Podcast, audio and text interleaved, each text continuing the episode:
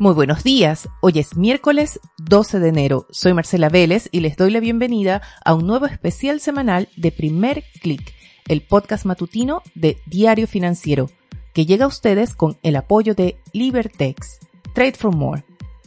¿Llegó el momento del ajuste en las acciones tecnológicas? Esa fue la pregunta que me hicieron llegar la semana pasada en medio de las caídas del Nasdaq. Este es un sector del mercado que me gusta mucho porque siento fascinación por los avances, por los cambios tecnológicos y el impacto que tienen en nuestra forma de comunicarnos, de trabajar y de relacionarnos también y las que fueran las acciones favoritas durante 2020-2021 han tenido un comienzo de año bastante duro, podríamos decir. Si bien ayer el Nasdaq tuvo un repunte, subió más de 1%, aún acumula una caída de 3% en los primeros días de 2022. Hemos visto también caídas en acciones tecnológicas en Asia y en Europa, así que no se trata solo de un tema de Estados Unidos, aunque ahí se concentran las más grandes, obviamente. Para conversar sobre las acciones tecnológicas, busqué la ayuda de Pablo Riedemann y Fernando Ales.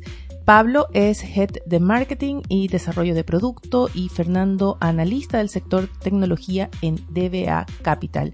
Ambos han estado muy ligados al desarrollo del Silicon Fund, que rentó nada más que 70% en 2021. Para que se hagan una idea, el Nasdaq rentó solo 21%. La diferencia está en que el Silicon Fund no invierte en las denominadas FANG o MANC, ahora que Facebook se cambió de nombre a Meta, en esas grandes empresas que concentran la mayor capitalización del índice. Y Pablo Fernando me contaron por qué creen tan fuertemente en la tesis de inversión a favor más bien de empresas de infraestructura tecnológica.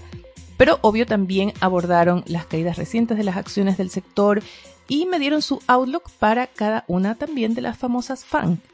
Ah, y obvio, también hablamos del metaverso y la web 3, así que los invito a escuchar nuestra conversación. Pablo y Fernando, muchísimas gracias por estar con nosotros. La primera pregunta sería, ¿estamos ante un ajuste de las acciones tecnológicas? ¿Qué tan grave puede ser? ¿O es solamente un reposicionamiento temporal en el mercado?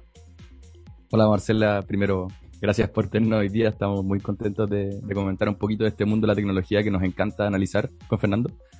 Y creo que más que decir estamos con el miedo de que va a haber una corrección gigante del mundo de la tecnología, creemos que es más importante hacer una separación de que no toda la tecnología es igual. Y nosotros nos metimos muy de lleno en este mundo cuando hicimos el análisis del Silicon Fund. Y ahí descubrimos que habían tres grandes pilares en este mundo de la tecnología. Primero, al que estamos expuestos la mayoría de nosotros, que es al pilar del software. Eh, vemos las aplicaciones, vemos Zoom, vemos Facebook y al final todo lo que nosotros tenemos contacto. Eso por un lado. Después está toda la forma de que nos transmitimos esa información, que es la comunicación y lo que está más en boga quizás hoy día es cuando se habla de 5G. Entonces tenemos los software, tenemos cómo transmitimos la información y por último tenemos la infraestructura que al final procesa toda esa información. Y ahí es donde nosotros nos enfocamos con el Silicon Fund. Y hago esa distinción porque en verdad esta mini corrección del principio de año se ha visto distinto en cada uno de estos pilares. Creo que el que se ha visto más afectado es el pilar de los software. Ahora, bueno, en la entrevista hemos conversado bastante por Zoom. Zoom ha sido una de las compañías que más se ha visto afectada. Primero porque el crecimiento del año pasado o desde el 2020 fue mucho más allá de lo que se podría esperar de la valorización de la compañía y a la hora que empezó, empezamos a hablar, y quizá un tema interesante también de cómo han subido las tasas, estas compañías que basan su valorización en lo que va a pasar muy a futuro, se han visto muy afectadas en términos de el, cómo ha caído esta mini corrección de principios de año. No, no tanto así la parte de la transmisión o la parte del procesamiento de los datos. Y reforzando un poco lo, lo, que dice Pablo, si bien se ve como, como si fuera un, un año desafiante para el sector tecnológico, no podemos caer en el error de eh, dejar todas las compañías tecnológicas en el mismo saco. Y esto que hablaba Pablo se ve muy bien también en el retorno de, la, de muchas de las acciones de las compañías tecnológicas del año pasado. si uno ve, por ejemplo, Zoom, que hablaba Pablo, contra eh, Nvidia, por ejemplo, o ASML, que está más en el pilar de manufactura, específicamente en la litografía del proceso de manufactura de los chips, vamos a ver de que los retornos son muy distintos también ese sentido, em, mencionaste, Pablo, el tema de las tasas, que sin duda es el que ha golpeado al sector en general y ya lo habíamos visto en 2021. Cada vez que había cierta preocupación respecto a la inflación, caían las acciones tecnológicas. Pero mencionaste otra cosa también a propósito de este ejemplo de Zoom y que nadie de Zoom que nos esté escuchando piense que, que tenemos algo con la empresa. Entonces, podríamos decir que el ajuste tiene que ver también no solamente con tasas, o sea, con ajuste monetario de parte de la Fed, sino también con las expectativas que hay de esta vida después de la pandemia. Yo creo que sí. Eh, primero, solo como para cerrar el tema de las tasas, y es como un poco de, la aritmética que hay por detrás. Cuando uno valoriza las compañías, lo que hace es traer lo que van a ganar a futuro, el flujo de caja, y lo trae al valor presente. Y cuando las tasas suben, eso implica que los flujos que se ven más damnificados son los flujos que están más a futuro.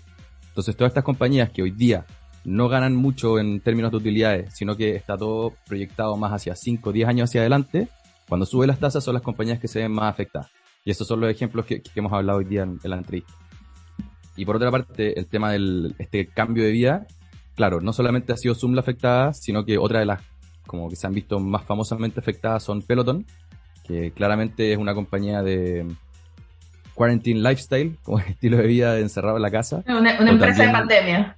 Una empresa de pandemia, claro. Yo creo que ya tienen ese, ese nombre bien ganado. O AMC, que también fue una compañía que causó, o sea, fue parte de este furor de como inversionistas retail, esta meme stocks que se les denominó, que el año pasado, claro, los retornos fueron impresionantes. Claramente se hablaba de que era algo no relacionado a la, a los fundamentos de la compañía, sino que era algo que era simplemente algún tema de oferta-demanda y cosas que se han ido ajustando con el tiempo a volver a un nivel un poco más pre-pandemia, quizá, decirlo así. Pero sí, yo creo que sí hay un efecto de un, estamos viendo cómo vamos transicionando hacia afuera de la pandemia y no vamos a estar todo el día haciendo ejercicio con los pelotón como alguna vez se pensó. Y en ese nuevo escenario, y a propósito de los tres sectores que mencionaban, ¿cómo ven las, perspectivas para cada uno de esos sectores? Pensemos corto, mediano, largo plazo. En los pilares que más nosotros conocemos, como el pilar de manufactura, eh, en los semiconductores, vemos que todavía hay un rezago muy importante eh, a partir de la premisa de la escasez de chips. Vimos cómo eh, faltan estos semiconductores a, mediados del 2020 hacia adelante. Y probablemente esto va a seguir eh, ocurriendo hasta pasado el 2023. Por lo tanto, todavía va a haber eh, vientos a favor para esta parte de la industria, sobre todo pensando también de que los datos siguen creciendo. Entonces es muy difícil todavía proyectar cuándo va a ser que la oferta vaya a ajustarse para llegar a la demanda existente hoy en día. Y para complementar un poco eso con, con, números que a veces nos sirven para ver un poco más el corto y mediano plazo, que era la, otra parte de la pregunta. Si vemos hoy día el, ratio de precio-utilidad, que se, usa harto al, al, ver si es que el mercado está caro o no está caro, hoy día el S&P, el principal índice accionario de Estados Unidos, tiene un, una precio-utilidad de cerca de 25 veces. Uno pensaría que la tecnología debiese estar mucho más arriba de eso, y si uno de hecho ve el Nasdaq, que es el principal índice de estas compañías de más software, claro, tiene como 120 veces ese ratio. Y en cambio, en la parte de la infraestructura, que es donde nosotros lo, calculamos con el Silicon Fund, ese ratio está incluso por debajo del S&P.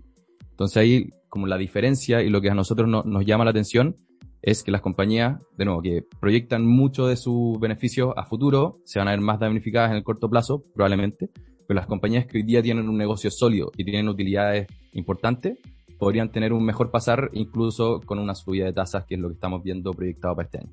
Y ahí solo para agregar otro número más, las tres grandes compañías, por ejemplo, de, manufactura de los chips, están invirtiendo tanta, tanta plata, 270 mil millones de dólares en los próximos tres años, para poder llegar a satisfacer esta gran demanda existente.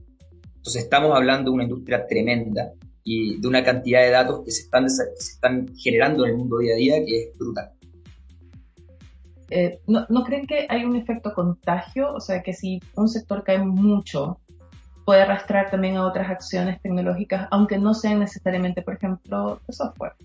Yo creo que sí, eh, sobre todo con otra tendencia que, ha venido en los últimos años, que es el de mayor indexación. Entonces al final la gente no está generalmente invirtiendo solo en una acción, sino que mucho más en índice y al haber distintas caídas o distintos outflows, eso va a hacer que haya un efecto contagio, como dice, que también pueda arrastrar a distintas compañías.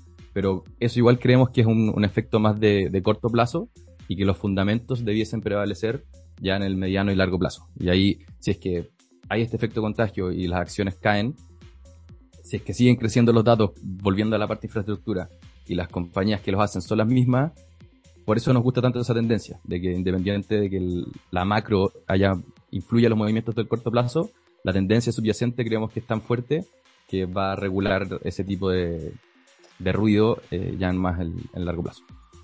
¿Qué tendría que pasar para que haya un cambio radical en los fundamentos para que reajusten esos escenarios que tienen previstos ustedes para cada uno de los sectores?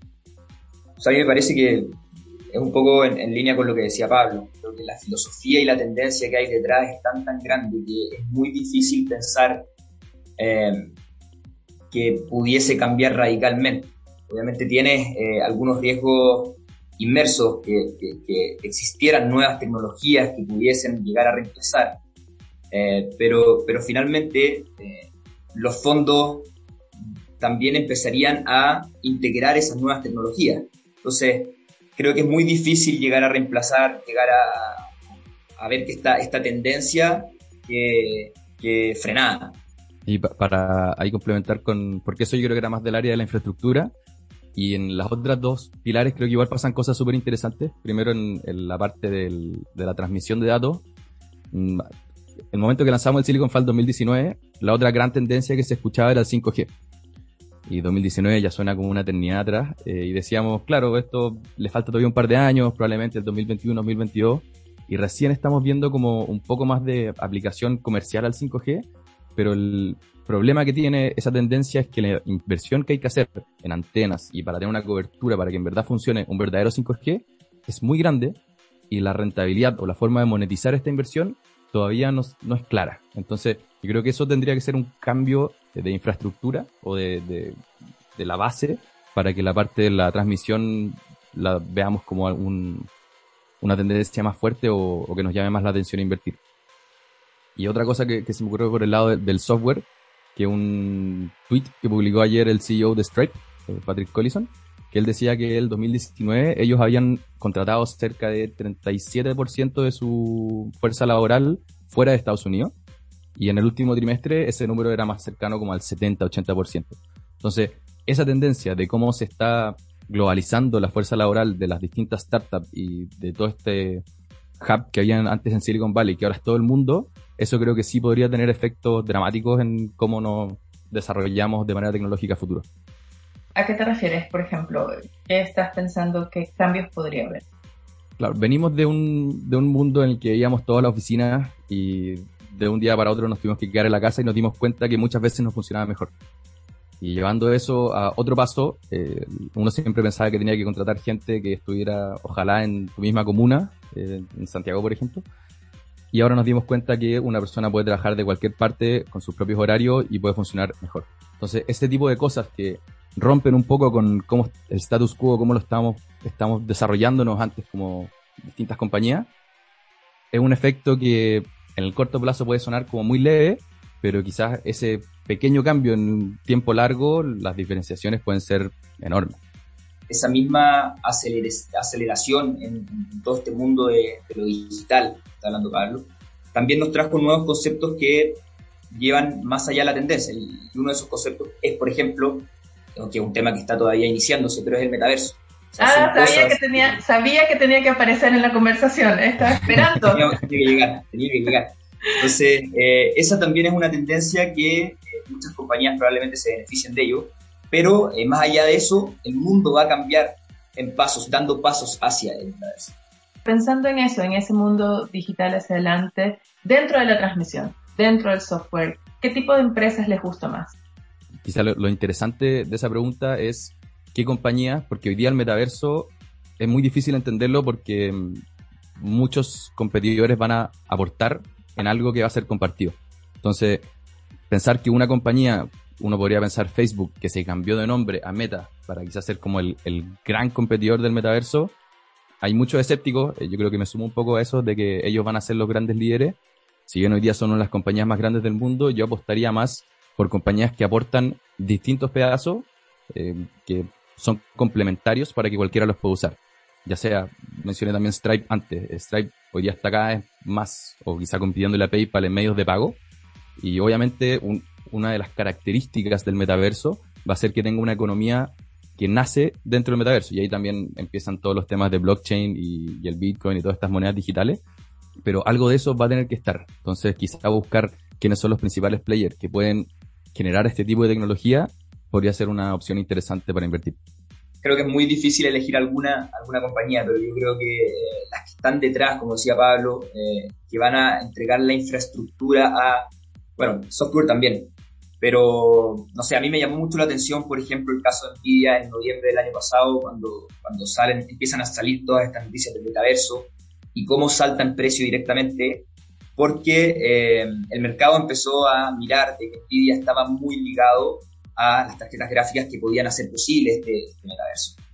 Eh, por otro lado, también AMD, que eh, partner principal de Facebook en centros de datos, entonces, todas estas compañías que van a estar detrás apoyando en toda la creación del metaverso, creo que van a estar Vuelve la apuesta por la infraestructura. Claro, o sea, igual nosotros tenemos un pequeño sesgo de, que como compañía estamos muy, muy convencidos de esta tendencia de la infraestructura, pero incluso en la parte de la transmisión de datos, eh, uno siempre cuando piensa en 5G o piensa en la nube, y uno piensa que tiene que mirar hacia arriba, la verdad tiene que mirar hacia abajo, porque la nube no es nada más que muchos data centers que se conectan por fibra óptica y se transmiten todos los datos así. Entonces, también es otro tipo de infraestructura, pero que sirve para comunicarse, pero también estas compañías, hay compañías como Equinix, por ejemplo, eh, que se dedican a hacer estos edificios especiales para tener data centers y hoy día son claves en la forma en que nosotros nos comunicamos. Y por supuesto van a saltar nuevas compañías que eh, van a empezar a estar ligadas plenamente al metaverso o que van a nacer de esta nueva economía del metaverso. Estaba leyendo una pseudo crítica al, a este mundo de la web 3, que es como se denomina hoy día este como Internet 1.0 era como nos podríamos imaginar que nos teníamos que conectar, desconectar el teléfono para conectarnos al, al Internet. El web 2.0 ahora todas estas plataformas que agregaron Facebook, Netflix, que hacen que nuestra experiencia de usuario sea más fácil. Y Web 3 lo que se planea es que sea todo de nuevo descentralizado y que cada persona pueda ser parte como un creador de, esta nueva economía digital. Pero lo que la crítica que decía esto era que, ok, están las blockchain, eh, una tecnología súper interesante, descentralizada, pero los que se pueden, yo no me puedo conectar desde mi computadora a la blockchain, sino que yo, a través de una serie de procesos, me conecto a una de las que son dos compañías las que tienen una API que permite conectarse al blockchain. Entonces, todo este mundo descentralizado, al final la crítica es que se centra en dos grandes compañías. Entonces eso creo que se está desarrollando, son, está empezando todo este tema, pero es muy difícil de, prever hacia dónde va. Como que uno piensa que lo mejor sería tener todo descentralizado y en la práctica te das cuenta que es prácticamente imposible. No, e, es precisamente una de las críticas que hay de esta promesa de descentralización que nuevamente vuelve a centralizarse. De hecho, y no metiéndonos en criptomonedas, porque sé que si me meto ahí voy a tener muchos comentarios en Twitter o me van a llegar correos diciéndome que no es así. Por ejemplo, en el caso de Bitcoin, la, mayor cantidad está concentrada en algunas cuentas, en unas pocas cuentas. Entonces, tan descentralizado tampoco es. Partiendo por, por la cuenta más grande que Satoshi Nakamoto, el quien creó el, algoritmo, sí, claro. que no se sabe quién es. Bueno, según una corte de Australia parece que se sabe, pero eso dice una corte. Aquí, aquí, aquí, no lo vamos a decir. Pero una de las ideas con las que me quedo conversando con ustedes y después de conocer la historia del Silicon Fund es que como inversionistas retail solemos ver los nombres de siempre, nos quedamos en las PAN, ¿no? Facebook, que ahora hay que cambiarle el nombre, Meta, o sea, MAN, Meta, Apple, Amazon, nos quedamos con Netflix, eh, nos quedamos con Alphabet, bueno, Tesla también, ¿no? Que está siempre en los titulares. Como inversionistas retail no vemos más allá. ¿Cómo puede ser un inversionista retail para buscar esas empresas behind the scenes, ¿no? O sea, detrás de la escena que son importantes y cómo identificar cuáles valen la pena invertir? Y como para, poner un par de números que vimos alguna vez el, año pasado, no, no estoy 100% seguro si se mantienen, pero el Nasdaq de la capitalización del índice, cerca de un 50% eran estas FANG. Y en el S&P 500 también cerca de un 20% eran estas FANG. Entonces, lo que dices de que estamos cada vez más expuestos a estas compañías, que han seguido creciendo, de hecho Apple llegó a los 3 trillion hace poquito, es cierto. Y ahí es un poco el, las oportunidades que nosotros le queremos dar a nuestros inversionistas, que tenemos toda esta a las inversionistas retail que pueden invertir en el Silicon Fund que no tiene Facebook, no tiene Amazon, no tiene Microsoft ni una de las FANG, sino que tienen estas compañías que están, como dices tú, tras bambalinas. Hay distintos fondos ETFs que buscan este tipo de, tendencia. Eh, estas inversiones temáticas han tomado bastante relevancia en los últimos dos años y esa podría ser una alternativa para alguien que no quiera estar tan expuesto a estas grandes tecnologías. Entonces, ¿no recomendarían que eh, un inversionista retail busque nombres puntuales? Lamentablemente, el trading para un inversionista retail, la historia y los datos dicen que no le favorece. Eh, una de las claves para una, una, inversión, sobre todo para alguien que no se dedica a 100% de su tiempo al mundo financiero, es la diversificación. Y eso no hay mejor forma de obtenerlo que con un fondo. Y el invertir en compañías de a una tiene un riesgo mayor asociado a, este event risk que se denomina que puede pasar algo que nadie vio venir y si tengo un gran porcentaje de mi capital invertido en esa compañía, me va a pegar muy fuerte. Entonces, se recomienda quizás para los inversionistas calificados, gente que está dispuesta a dar esa plata por perdida, pero para alguien que quiere invertir sus ahorros de vida pensando en el largo plazo, no, no recomendaríamos invertir en de alguna compañía además, eh, perdón, nuevamente el autorreferente, pero eh, nosotros también cuando, cuando vemos el Silicon, eh, lo que pensamos detrás del fondo es no buscar ganadores y perdedores de la tendencia, sino que apostar por un todo. Entonces, creo que esa es la forma de mirar toda esta, toda esta industria tecnológica. ¿A qué te refieres con, con ir con un todo y no perdedores o ganadores? Ir mirando aquellas compañías que como hemos dicho a lo largo de la conversación, están detrás de esta, esta filosofía, tendencia, como le, como le, queramos llamar, de los datos, y no ir a apostar, como, como tú bien decías, Marcela, a apostar a una sola compañía, sino que buscar ese conjunto de compañías que están haciendo posible esta transformación digital. Esa idea me queda clara, y, pero sé que la gente que me escucha, como muchos, siguen el día a día de los titulares, los nombres que ya hemos mencionado, así que a ver si se atreven voy a disparar rápido y ustedes dicen, sin que sean recomendaciones de, inversión, sino outlook positivo o negativo. Vamos, Meta o Facebook. Negativo. Fernando. Voy a, voy a consensuar con Pablo. Amazon. Positivo. Positivo, positivo. Alphabet, Google, para los que no saben. Positivo, para mí. Positivo. Microsoft. Positivo, positivo para mí. Sí. Es la que parece mejor, ¿no? También en términos de, infraestructura y transformación de lo que están haciendo. Sí, el, pedazo de, Microsoft de Azure eh, ha tenido un crecimiento importante y lo mismo con Amazon, con Amazon Web Services. Como que uno a veces cuando piensa en las compañías en un principio piensa en la parte más retail, Microsoft Office o Amazon los libros, pero toda esta parte de infraestructura para la comunicación digital ha tenido un crecimiento importante y es el motor que está detrás de las compañías hoy día. Y creo que por eso con, Fernando como fácilmente nos ponemos más en el lado positivo. Y Amazon también tiene cloud. Amazon tiene también su área de services. El a la que le están metiendo mucha plata también. Y que prácticamente todos usamos de alguna manera indirecta. Y para terminar, la grande, Apple. Positivo, para mí. Negativo. ¡Ah, qué interesante! Ah, ok. Terminemos. Necesitamos un poco, necesitamos un poco de polémica. sí. Fernando, ¿por qué? Nada, a mí me gusta mucho, o sea, creo que eh, sin caer en una, recomendación como decías tú, pero eh, creo que la marca es demasiado potente. Eh, siguen haciendo cosas muy interesantes. ya no es la misma marca, la misma empresa, la misma compañía que era a principios de la década. Han sabido transformarse buscando nuevos productos que han instalado muy bien en el mercado. Creo que por ahí va mi, mi visión. Pablo, tu negativo. La, mía va, más por el, el tema precio eh, yo estoy muy de acuerdo que es una gran compañía, es una tremenda compañía. Pero claro, hoy día el crecimiento viene más por la parte de servicios, eh, no por la parte de los iPhone como fue en un momento o, de los Mac. Y mm, ahí ese crecimiento se tiene que mantener por un tiempo gigante, tiene que expandirse a nuevos mercados. Y una compañía que es la más grande del mundo, que vale 3 mil billones de dólares, eh, es muy difícil, a mi juicio, que mantenga un crecimiento por lo menos en el corto mediano plazo. En el largo plazo, ahí yo sí creo que estoy más a favor de Apple. Listo, pues muchísimas gracias. Ha sido una conversación muy interesante. No, muchas, gracias, a ti. Solo por precaución, quiero repetir que nunca doy recomendaciones de inversión. Este no es el fin del podcast de hoy tampoco, pero sí espero que les haya sido útil para hacer sus propias evaluaciones si están interesados en las acciones tecnológicas. Antes de despedirme, los quiero invitar a que estén muy atentos hoy a las redes sociales de Diario Financiero. Hoy nace un nuevo diario digital. Se trata de DF Sud, un diario de negocios que está orientado no solo al público en Chile, sino de la región en general, un diario que reúne los negocios que mueven a América. Con esto me despido, los invito a que sean actualizados de las noticias del día, del lanzamiento de DFSUD y de otros temas visitando nuestro sitio web de f.cl.